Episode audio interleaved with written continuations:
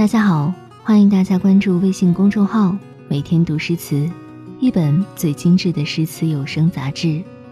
我是主播张小姐。我们都很喜欢才子佳人的故事，但是要小心，很多的才子其实是渣男。今天我要说的这位诗人，就是其中之一。那个曾经沧海难为水，除却巫山不是云的诗人，原来是个大骗子。公元七七九年，一个把爱情写得淋漓尽致的渣男出生在了洛阳。他是北魏鲜卑族的后裔，一个标志的混血儿。他叫元稹。公元七九九年，二十岁的元稹。被朝廷安排到山西永济当个小官。当时的永济不太平啊，经常有散兵游勇抢掠平民。但是这一切都跟元稹没关系，他就悠哉悠哉的当着小官，没事儿牵个狗在大街上遛弯。一天，他遛弯到当地的一个寺庙，看见一群大汉围着一堆百姓，正准备下手抢钱。他本来只是想站在那里看看热闹，但是看着看着，忽然在人群中看见了一个美女，很美很美的那种美女。是的，只是在人群中看了你一眼，再也没能忘记你容颜。不行，我要救她！云枕以百米冲刺的速度冲回县衙，找他的好友搬救兵，要去演一场英雄救美。现实有的时候真的很狗血。元稹，一个年轻的小帅哥，带了一队官兵从天而降，以迅雷不及掩耳之势驱散了大汉，救了美女。美女也两眼冒着小星星，跟他回了家。元稹在家里一问，哟吼，这个美女还挺不简单，是个妥妥的富二代，地主家的女儿。出来玩不小心陷入了人群中，幸好得到元稹的搭救。而且还跟自己有着八竿子打不着的远房亲戚关系，她叫崔莺莺。自此，崔莺莺张口一个哥哥，闭口一个哥哥的称呼着元稹，元稹也妹妹前妹妹后的献殷勤，一个愿打一个愿挨。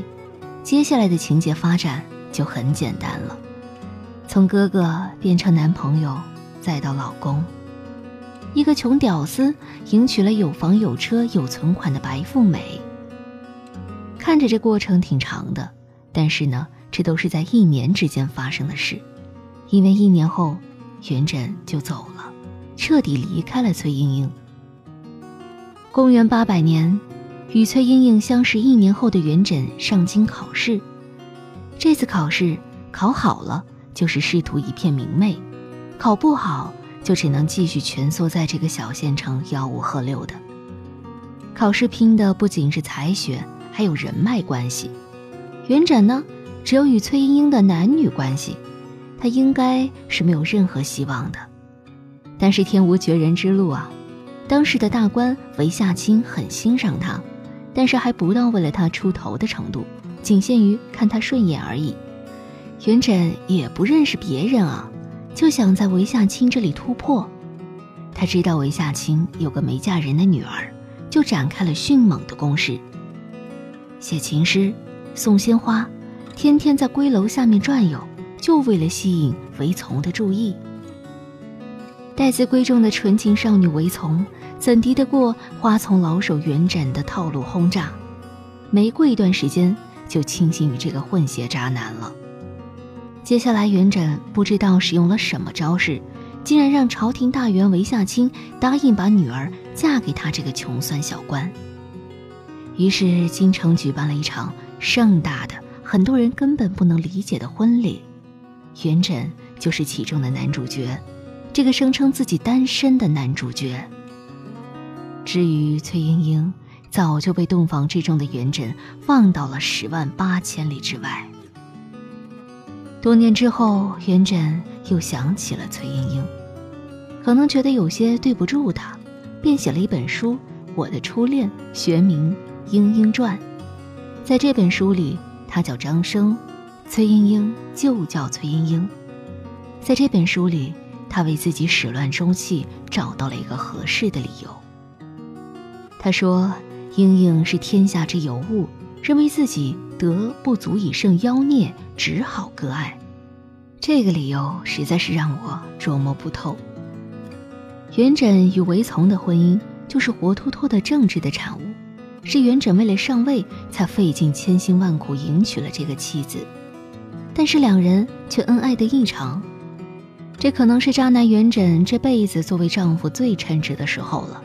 他下班就回家，从不在外应酬，不看一眼外面的莺莺燕燕，甜言蜜语也只说给妻子听，还抢着帮妻子做家务。韦丛虽然出身富贵。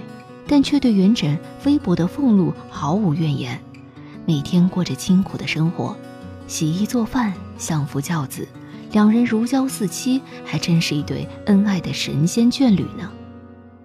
很快，元稹就在老岳父的隐蔽下连升几级，三十一岁的元稹已升任监察御史，幸福美好的日子马上就要开始了。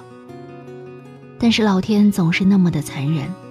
八百零九年，韦丛因病去世，年仅二十七岁。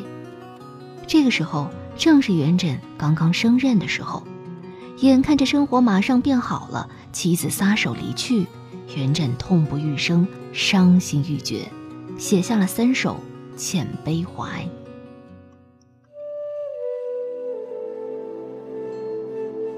谢公最小偏怜女，自嫁前楼。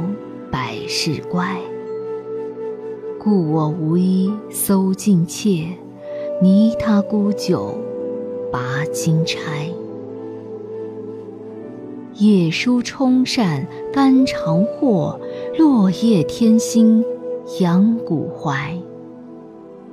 今日奉钱过十万，与君营殿复营斋。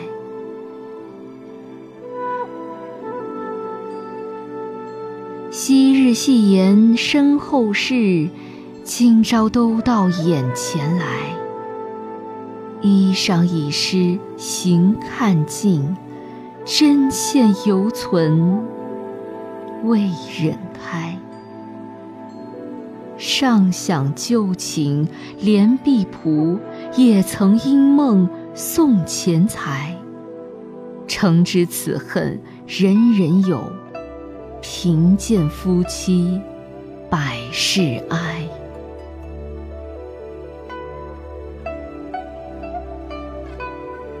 闲坐悲君亦自悲。百年都是几多时？邓忧无子寻之命，酣月悼亡。犹废此，铜雀杳冥何所望？他生缘会更难期。唯将终夜长开眼，报答平生未展眉。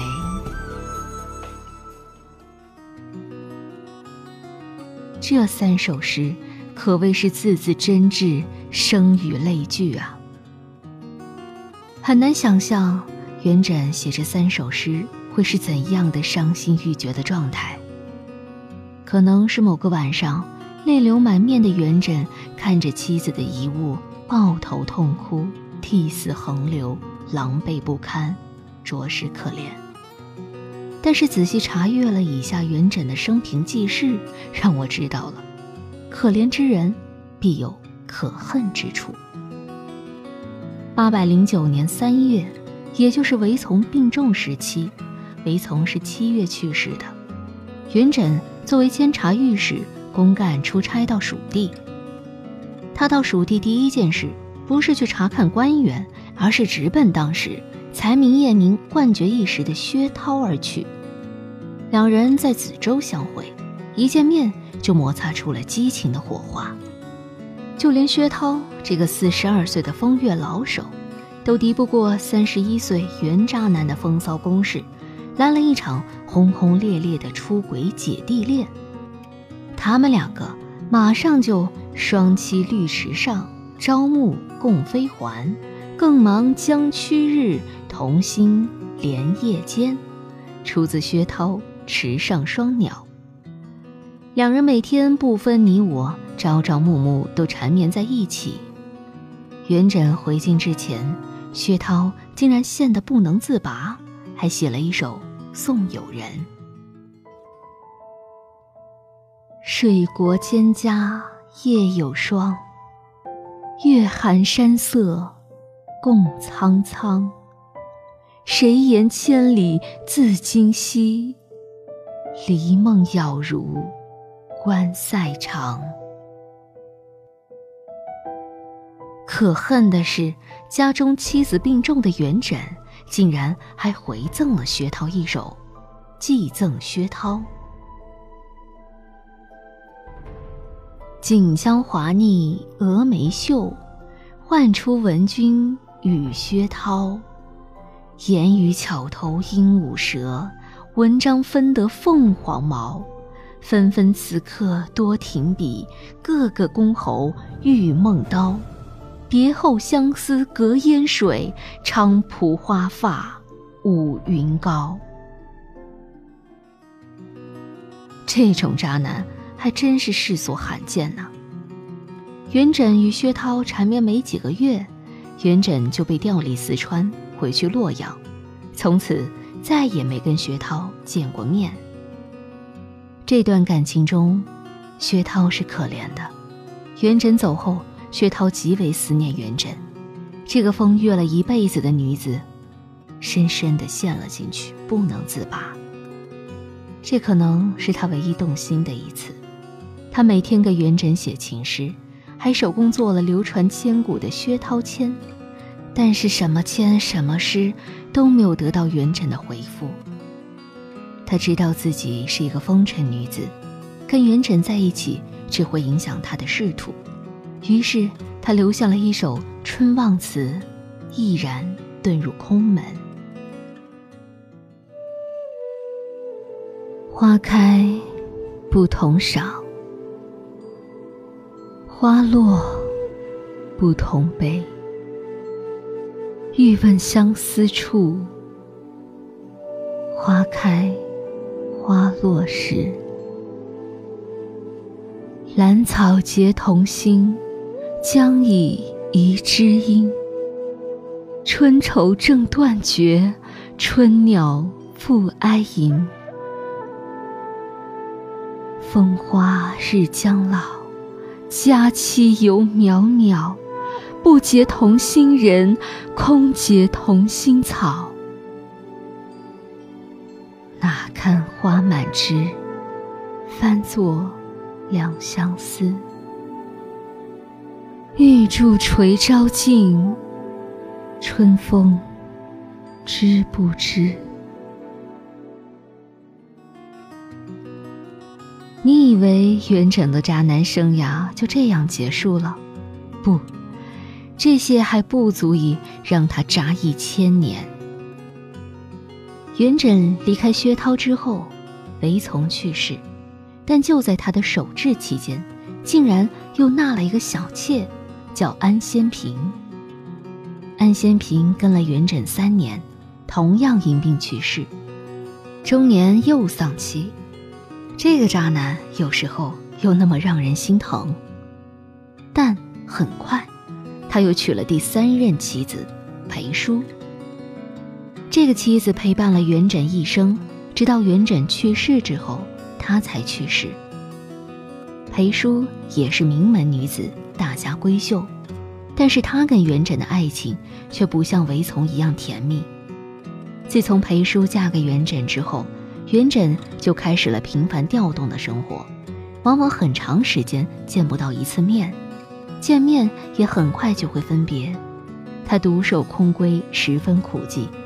元稹写诗安慰他说：“穷东到襄国，正岁别金华。”自恨风尘眼，常看远地花。碧铜环照耀，红粉墨滋嗟。嫁得浮云絮，相随即是家。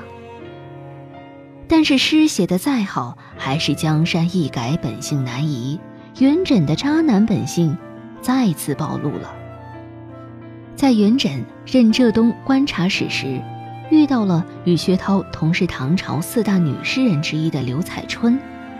刘彩春不仅会写诗，歌还唱得特别好，她的歌声名动江南。元稹当时作为有妇之夫。遇到了已经有丈夫的少妇刘彩春，一如既往，元稹轻轻松松就赢得了刘彩春的芳心。他写道：“赠刘彩春，新妆巧样画双额，万里长舟透鹅罗。正面偷云光华护，缓行轻踏破文波。”言辞雅措风流足，举止低回秀媚多。更有恼人肠断处，选词能唱望夫歌。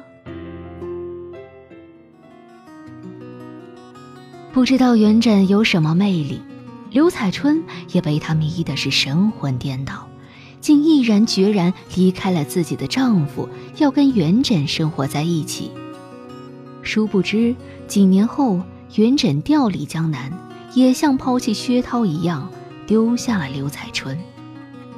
而刘彩春的选择却不是遁入空门，她为了元稹，离开了疼爱自己的丈夫，离开了本来甜蜜的无忧无虑的生活，最后却换来了无情的抛弃。他觉得世上已经没有什么值得他留恋的了。在当时那个封建的时代。他也再没有颜面活在这个世上。元稹走后，刘彩春投河而死。崔莺莺、韦丛、薛涛、安先平、裴淑、刘彩春，与这六个女人的爱恨纠缠，贯穿了元稹的一生。很难想象得出，悼亡诗写得让人声泪俱下的一个诗人。居然是如此的渣男一个。陈寅恪先生的一句话，我觉得是对元稹最贴切的评价。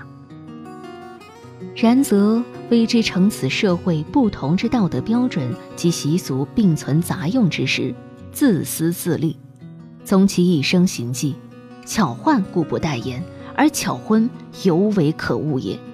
岂其多情哉？实则多诈而已矣。曾经沧海难为水，除却巫山不是云。这个渣男用这两句诗，渣了一千年。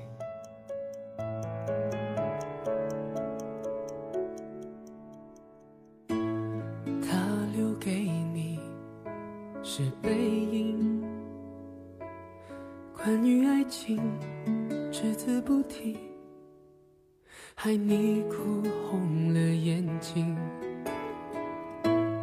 他把谎言说的竟然那么动听，他不止一次骗了你，不值得你再为他伤心。他不懂你的心，假装冷静，他不爱情，把它当游戏，他不懂表明。相爱这件事，除了对不起，就只剩叹息。他不懂你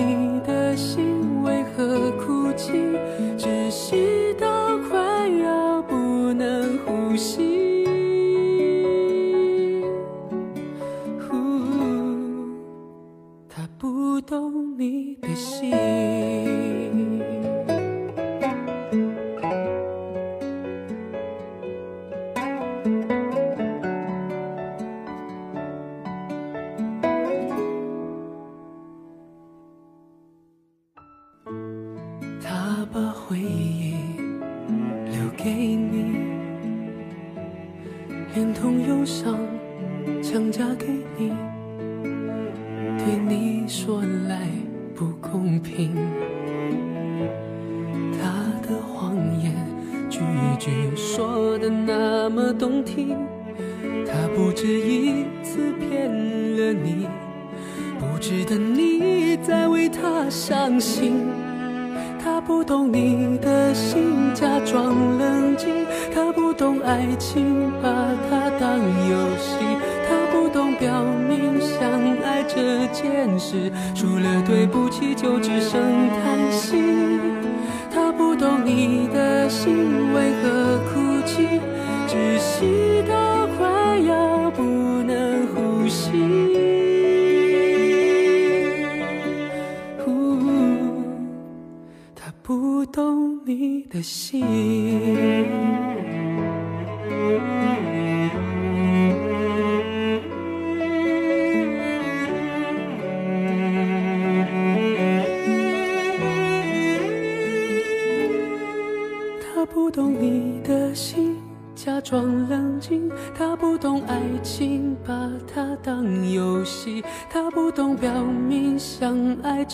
现实，除了对不起就只剩叹息。